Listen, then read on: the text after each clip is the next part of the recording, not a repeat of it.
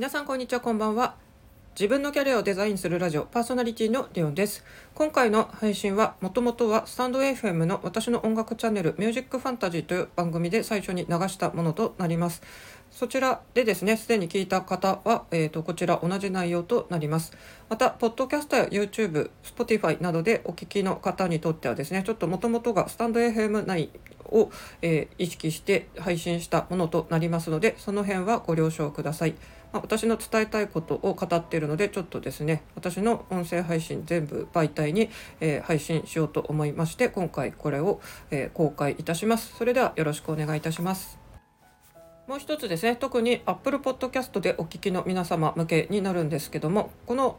配信がですね、えー、今オトナルさんの Apple Podcast ランキングのキャリア部門で54位に入っております。パチパチパチパチということで私は音声配信いろいろやってますが、まあ、この順位多分初めてじゃないかなと思いますので、えー、お聞きくださってる皆さん本当に聞いてくださってありがとうございます。というわけで、えー、本編お聞きください。皆さんこんにちはこんばんは。クラブ1974ミュージックファンタジーパーソナリティのリオンです。まずはお礼からお伝えしたいと思います。昨日ですね、舞さんとのコラボライブ聞きに来てくださった方ありがとうございます。そしてすでにアーカイブを切ってくださった方もありがとうございます。まだの方、ぜひですね、舞さんの話は本当にもう有料級となりますので、えー、ご興味ある方はぜひ聞いてみてください。舞さんはですね、ライターをされていてですね、まあ、日本の視点とですね、あとはあのカナダ在住であの英語でも発信されているということでですね、もう国際的な視点からも個人で稼ぐっていうのをあのワードプレスブログとかですね、まあ、音声発信ポッドキャストだけじゃなく幅広く昨日結構話しておりますので、そういうことに興味ある方、ぜひ聞いてみてください。もう一つお知らせです。今日22時、10時からですね、今日は荒野さんの番組に私がお邪魔します。今、荒野さんはですね、荒野と話そうやというですね、新しい企画を、えーやっていられる途中でですね私は今日あのライブで初のそのコーナーの公開ゲストの方に初参加しますあのもう非公開ではですねすでに対談されてるっていうことなのでですね、まあ、今日荒野さんとちょっと今日のテーマは割と教育の話でえっ、ー、と本当は荒野さんに相談するみたいななんか雰囲気ですけど私は実はですね荒野さんに聞きたいことを聞きに行くというですね、えーと、そういう趣旨で、えー、語るつもりですので興味ある方は来てください。さて本題ですけどもえっ、ー、とですね今日は突然ここでですね先生ということでスポーツマンシップじゃないですけど私の、うん、キャリア理論シップにのっとりなんか変ですね。とりあえずやりたいこととかをちょっとあのここで宣言してみたいと思います。えっと、私はポッドキャストをその2年細々とメンタルヘルス系、まあ、私の心の病気の体験談から、まあ、同じように苦しんでる人と、まあ、分かち合いたいとかですねあとはまあ一緒にちょっと頑張っていきましょうという感じのことを伝えたくって本当に一人ボソボソとやってきて2年ちょいやっております。で、まあ、心の病気の人に伝えたいのが一番なんですけど正直ですね大人も子供も、えーと、私は伝えたいことがあってこうやって発信をしてるんですけど、まあ、それはまあ自分を好きになってほしいとか自分に自信を持ってほしいあなたはあのもう誰から何かを言われなくても存在価値があるんだよっていうことを本当に伝えたいんですよね。まあ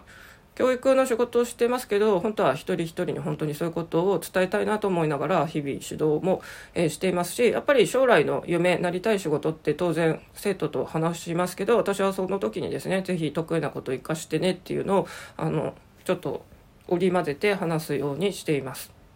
まあ、例えば私、うんと、札幌っていうか北海道で一応一番こう進学校として有名なところに高校で入って正直ですね札幌だとそこの高校に入るとですね すごい大げさですけど結構あのもう天才チックに扱われるんですよ。まあ関東とか関西とかのそのあの海星とか灘みたいなそこまでのイメージじゃないですけど、まあ、それぐらいの北海道の中のそれぐらいの扱いを、えーと、受けるんですよ。まあそんなですねなんか学歴すごいですねみたいに言われた私も心の病気になったらもうどん底ですよ。もうそんな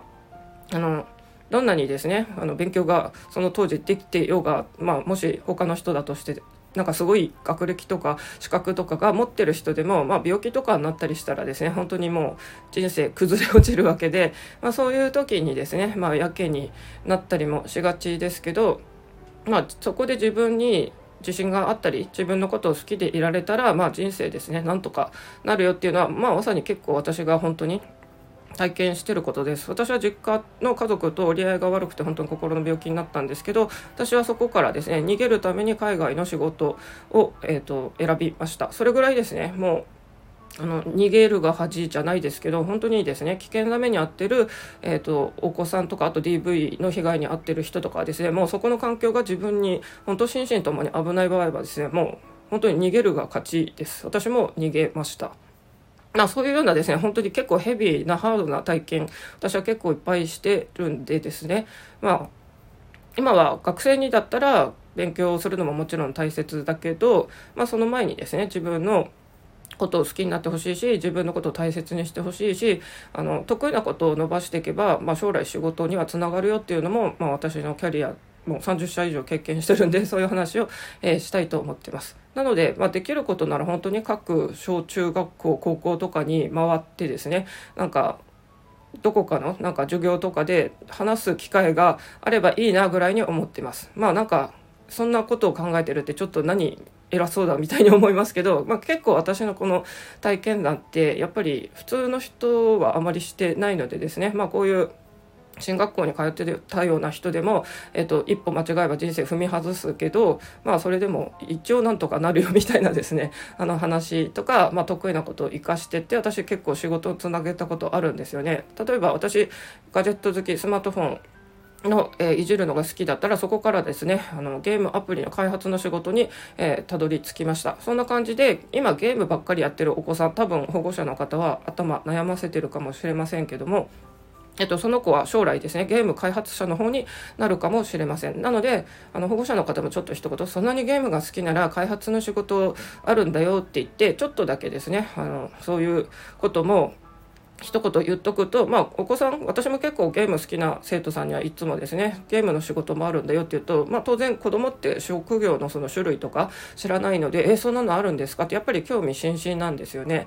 でまあ割とゲームしてちゃダメって怒られがちなことをそうやって得意を生かせるっていうの1個分かったらちょっと自信つきませんかね。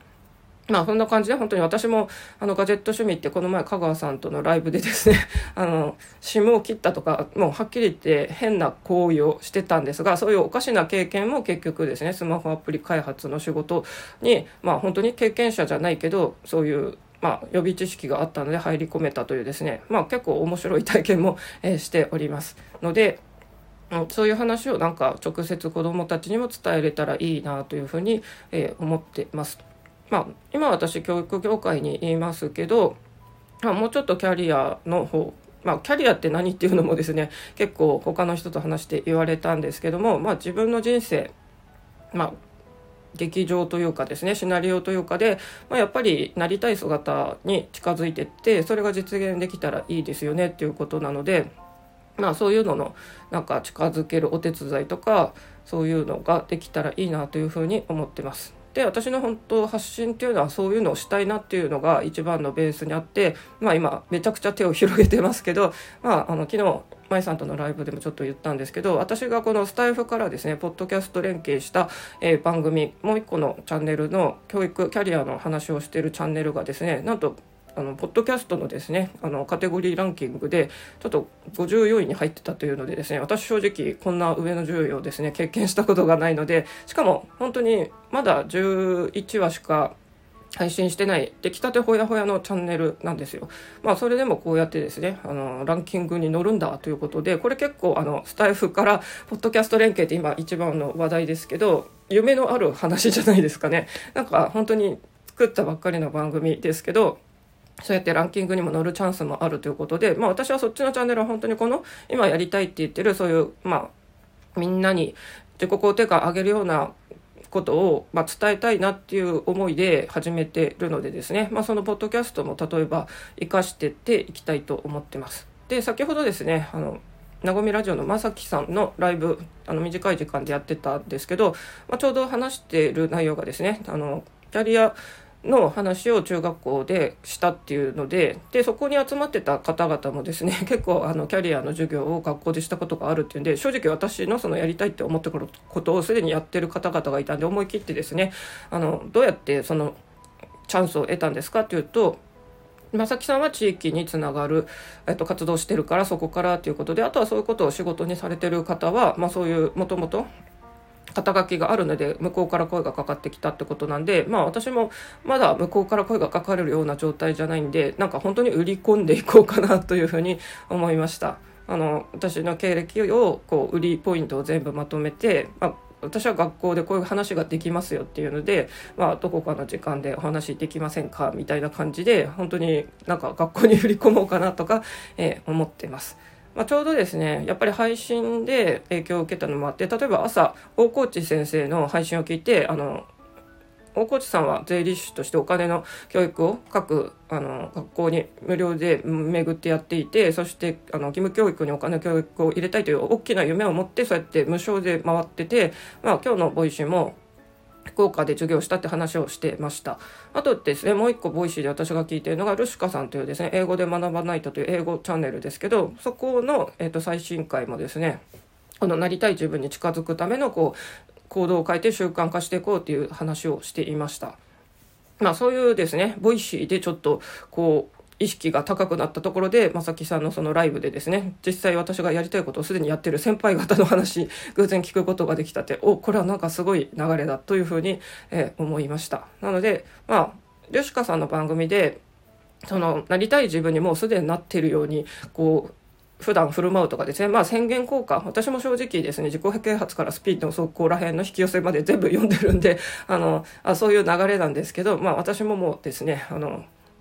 教育の方はまあ実績があるんでプロ講師とか名乗れるんですけどキャリアの方は正直まあ勉強中ではありますけどまあ私のこのですね30社以上の転職経験とか海外を含んで本当に実家から逃げるために海外行ったみたいな話は多分あんまりないと思うんでまあそっちはですね体験談を持ってるっていうことを売り出してですねあのそういう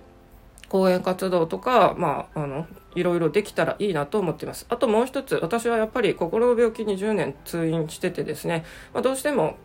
精神障害者のあの社会復帰って本当に苦しいなっていうのを、まあ、肌で感じたんですよ。私自身は、えーと、就労者支援のですね A 型 B 型とかでは働いたことはありません。正直ですね、まあ、一人暮らしは無理です。あのそういう人たちはやっぱり家族に、えーと、守られながら、まあ、働く体験を得てるって感じで知ってますか？本当に障害者そういう就労支援の時給って100円とかなんですよ。あの私は一人暮らしでも暮らさざるを得なかったのでですね100円の時給では全く暮らせないので本当にもう最初からそこは、えっと、利用してませんが、まあ、利用せざるを得ないような人たちは当然いるわけです。で私はそういうのを利用しないで一応ですね一般の採用、まあ、あのハロワもですね窓口2つあるんですけど、えっと、私は障害者の方の窓口をかつて使ってました登録としては今もそっち使ってますね、まあ、あのオープンとクローズドってあるんですけど、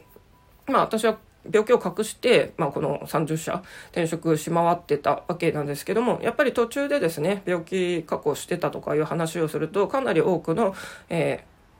雇用者の人からですね雇用者、雇ってくれた人からはやっぱり怪げな顔をされました。もう最初からですねあなたは過去病気したことがありますか？って今は結構正社員採用だとアンケートでもう調査しているところも多いです。まあそこをですね明かすか明かさないかも正直明かしたらやっぱり不利なんですよね。なので非常にこの精神障害の人の社会復帰雇われっていうのは難しい、えー、側面があります。あと私がですねこのポッドキャストをひた隠しにしてたのもやっぱり今日もどこかで見たんですけどあと私が精神障害者だったとかそういう病気だったっていうことを明かすとやっぱりですねあの私対どこかでこう取引する時にこの人なんか仕事ルーズそうだって絶対思われるんですよね。だから私があのノートとかで言ったんですね。そういう話書いて結構見てもらえてたんですけどこれ明かしてたらなんか個人で仕事する時にマイナスになりそうだなっていうので一旦非公開にしたり削除したりっていうですね。正直結構ハードモードです。ただ私はまあ私がもしうまくあの普通に一人暮らしできるほどあの余裕ある生活ができますよっていう例を出せたらですねちょっと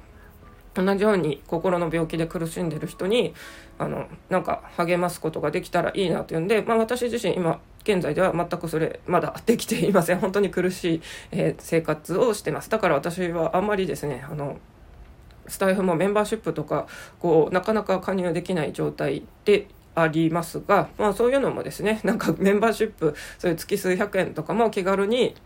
参加できるような、まあ、財力を私は身につけたいなという思いでいろいろこうなんかあちこちですね。なんか音声配信とかなんかいろいろ手を広げているところです。まだでも身にはなっていませんけど、まあ、そういうのを一つずつつなげてですねさっき言った、え学校に売り込むとか本当にやってみようと思ってます。でまああの私引っ越し先とか時期をぼやかしてますが、まあ、時期がちょっとはっきりしてないのもあってぼやかしてましたが、まあ、私故郷の札幌に近々、え戻るのであの、まあ、札幌でえー、そういう活動教育とかキャリアの活動を、まあ、本当にあの